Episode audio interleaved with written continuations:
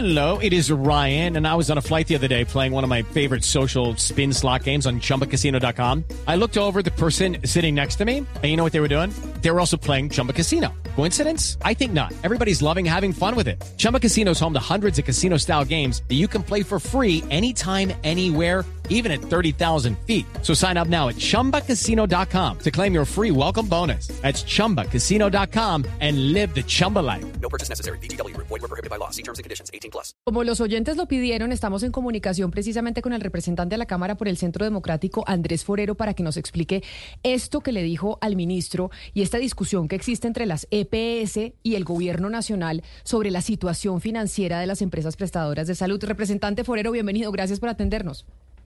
Camila, muy buenos días. Un saludo para ti, un saludo para toda la mesa y para toda la audiencia. Ayer tuvimos pues una conversación bastante importante con la presidenta de ASEMI en donde manifestaba pues la situación crítica de las EPS en el país, de las más importantes, incluso una de ellas que está pasando por una situación compleja que es EPS Sanitas. El ministro da una respuesta a esa entrevista a través de su cuenta de Twitter del Ministerio de Salud diciendo que las EPS están mintiendo. Usted dice que el que miente es el ministro. ¿Por qué?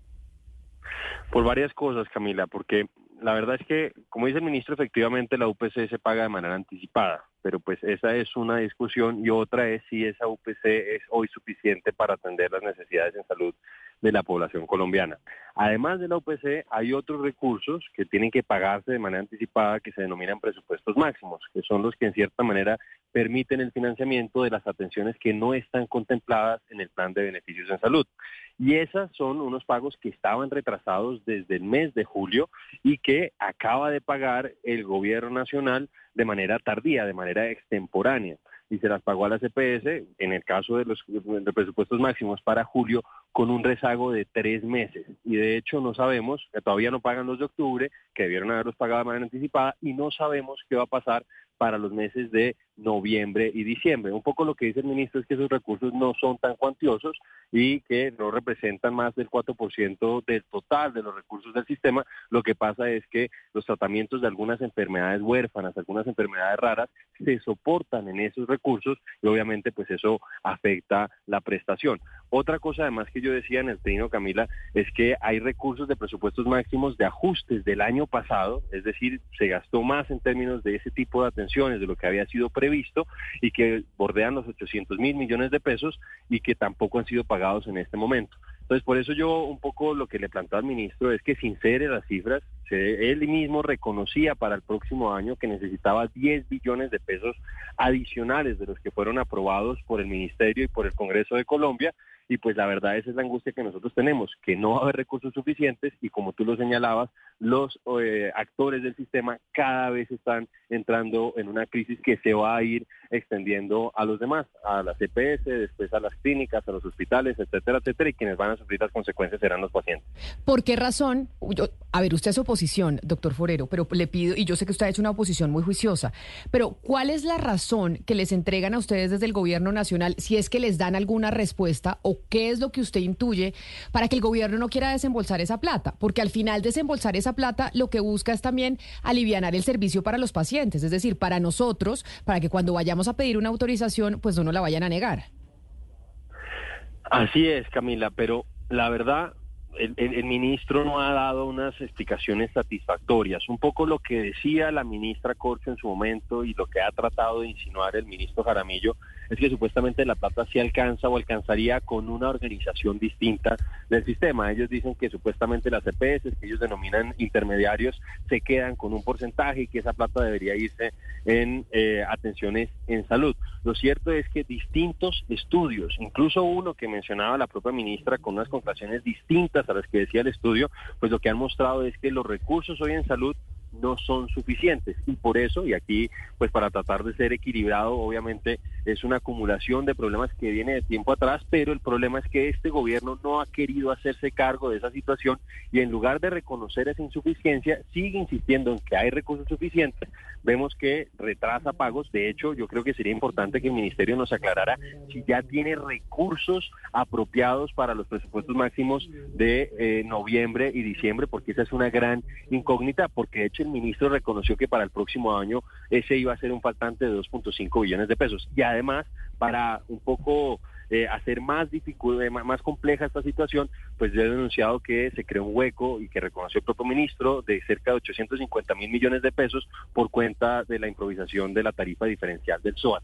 Entonces, yo creo que son varias cosas. Creo que el gobierno no está dimensionando la real eh, gravedad de la crisis. Ellos creen que esto es solamente una cuestión de las EPS que no están queriendo pagar, un poco están tratando de satanizarlas, pero a la postre quienes van a terminar pagando las consecuencias van a ser los colombianos y tú has visto Sí. que incluso pues por cuenta de malas decisiones administrativas que no nombran directores en el INVIMA en propiedad, etcétera, etcétera, pues vemos que eso ya se está Ahí- evidenciando. La gente no está accediendo a medicamentos, etcétera, etcétera. Ah, ah, Hay representante una crítica muy recurrente a las EPS que se dice que eh, se comieron o se acabaron las reservas técnicas, que entiendo yo es unos recursos que tienen por obligación, por ley que tener en, caja respecto a los ingresos que, que tienen para precisamente este tipo de ocasiones, eh, para tenerlo como, sí, como, como una, una reserva eh, y que ya, ya no existen, que esas reservas técnicas desaparecieron. ¿Eso es cierto? Hello, it is Ryan, and I was on a flight the other day playing one of my favorite social spin slot games on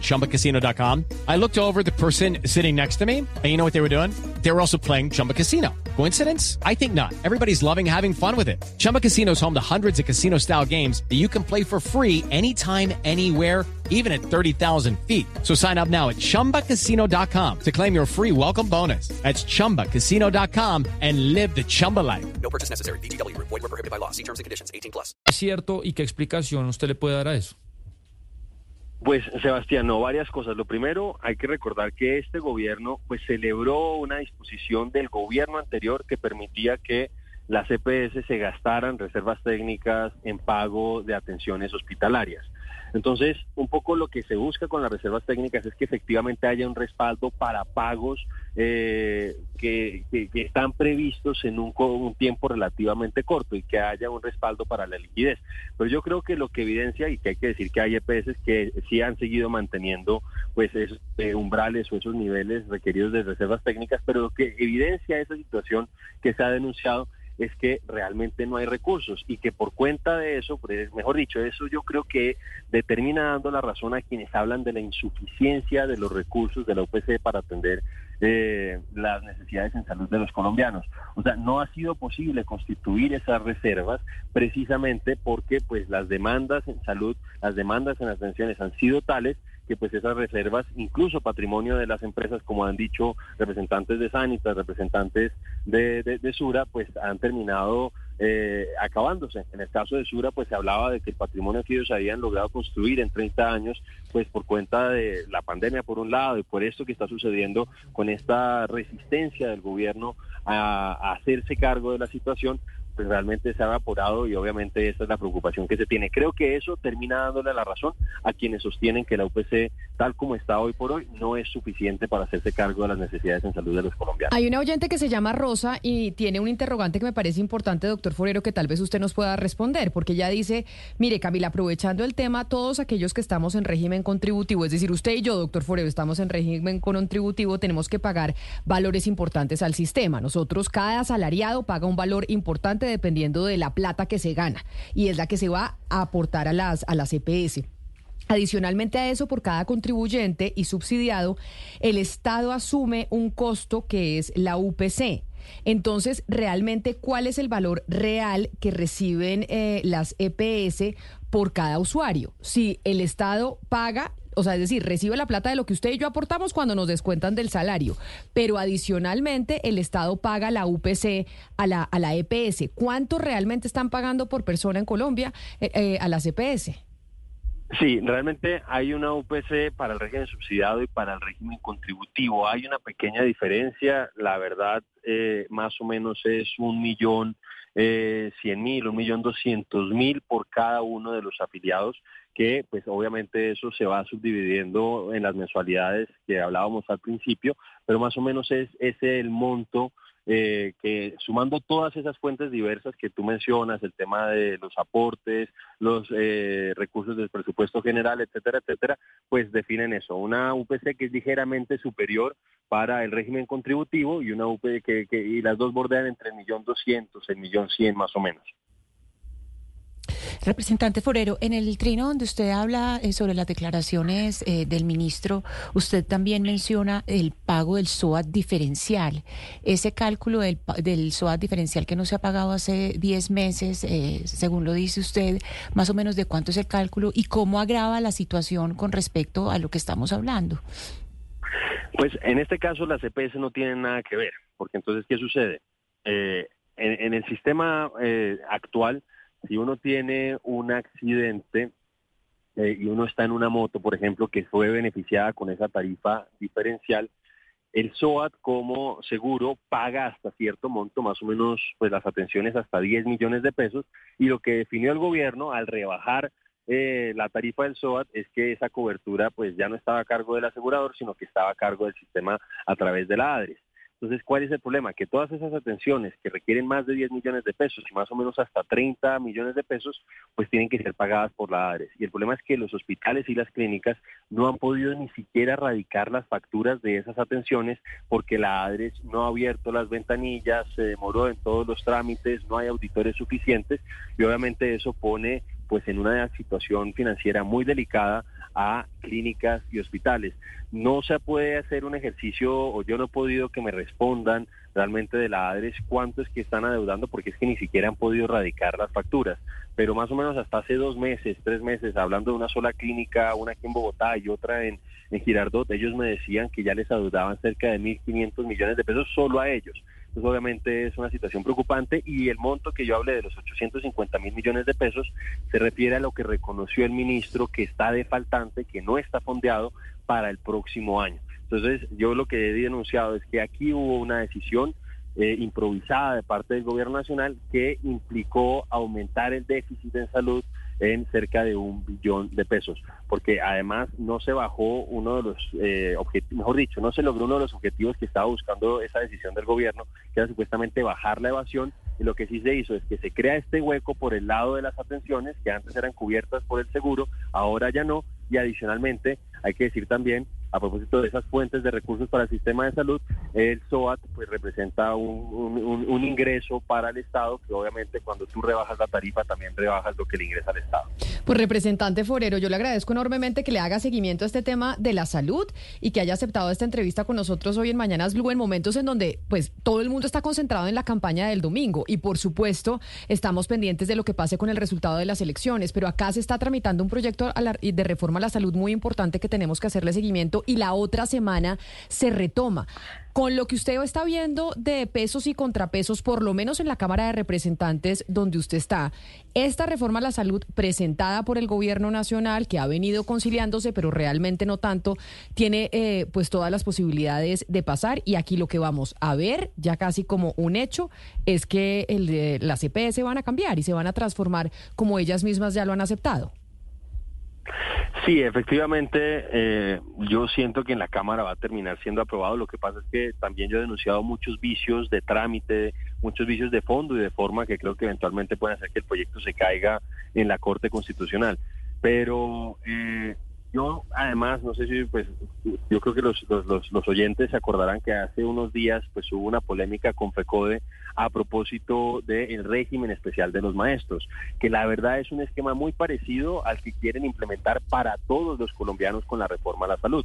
Y la verdad es un poco desconcertante que el gobierno nacional reconozca que hay riesgos grandes de corrupción, que reconozca que ese sistema, en términos por afiliado, tiene peores resultados que el régimen contributivo y el régimen subsidiado en general y a pesar de eso, en lugar de tratar de hacer migrar a los maestros a un mejor sistema, lo que quieren es extendérselo a todos los colombianos y obviamente nosotros no podemos estar con eso de acuerdo. Pero más allá de que se apruebe o no la reforma, yo creo que el gobierno tiene que entender que la situación del sistema hoy es crítica y que ellos, en lugar de estar contribuyendo a que se solucione, por el contrario, con decisiones improvisadas como la del SOAT, están desagravándolo. Pues es el, es el eh, representante de la Cámara, Andrés Forero del Centro Democrático, quien le ha venido poniendo la lupa al tema del sector eh, salud y lo que viene pasando con eh, la situación que están en cuidados intensivos las empresas prestadoras de salud, como lo vienen manifestando desde hace ya más de dos meses. Doctor Forero, mil gracias por estar con nosotros y feliz día. A ustedes muchísimas gracias. Un saludo para todos. Lucky Land Casino, asking people what's the weirdest place you've gotten lucky. Lucky? In line at the deli, I guess. Aha, in my dentist's office. More than once, actually. Do I have to say? Yes, you do. In the car before my kids' PTA meeting. Really? Yes. Excuse me, what's the weirdest place you've gotten lucky? I never win and tell. Well, there you have it. You can get lucky anywhere playing at LuckyLandSlots.com. Play for free right now. Are you feeling lucky? No purchase necessary. Void where prohibited by law. 18 plus. Terms and conditions apply. See website for details.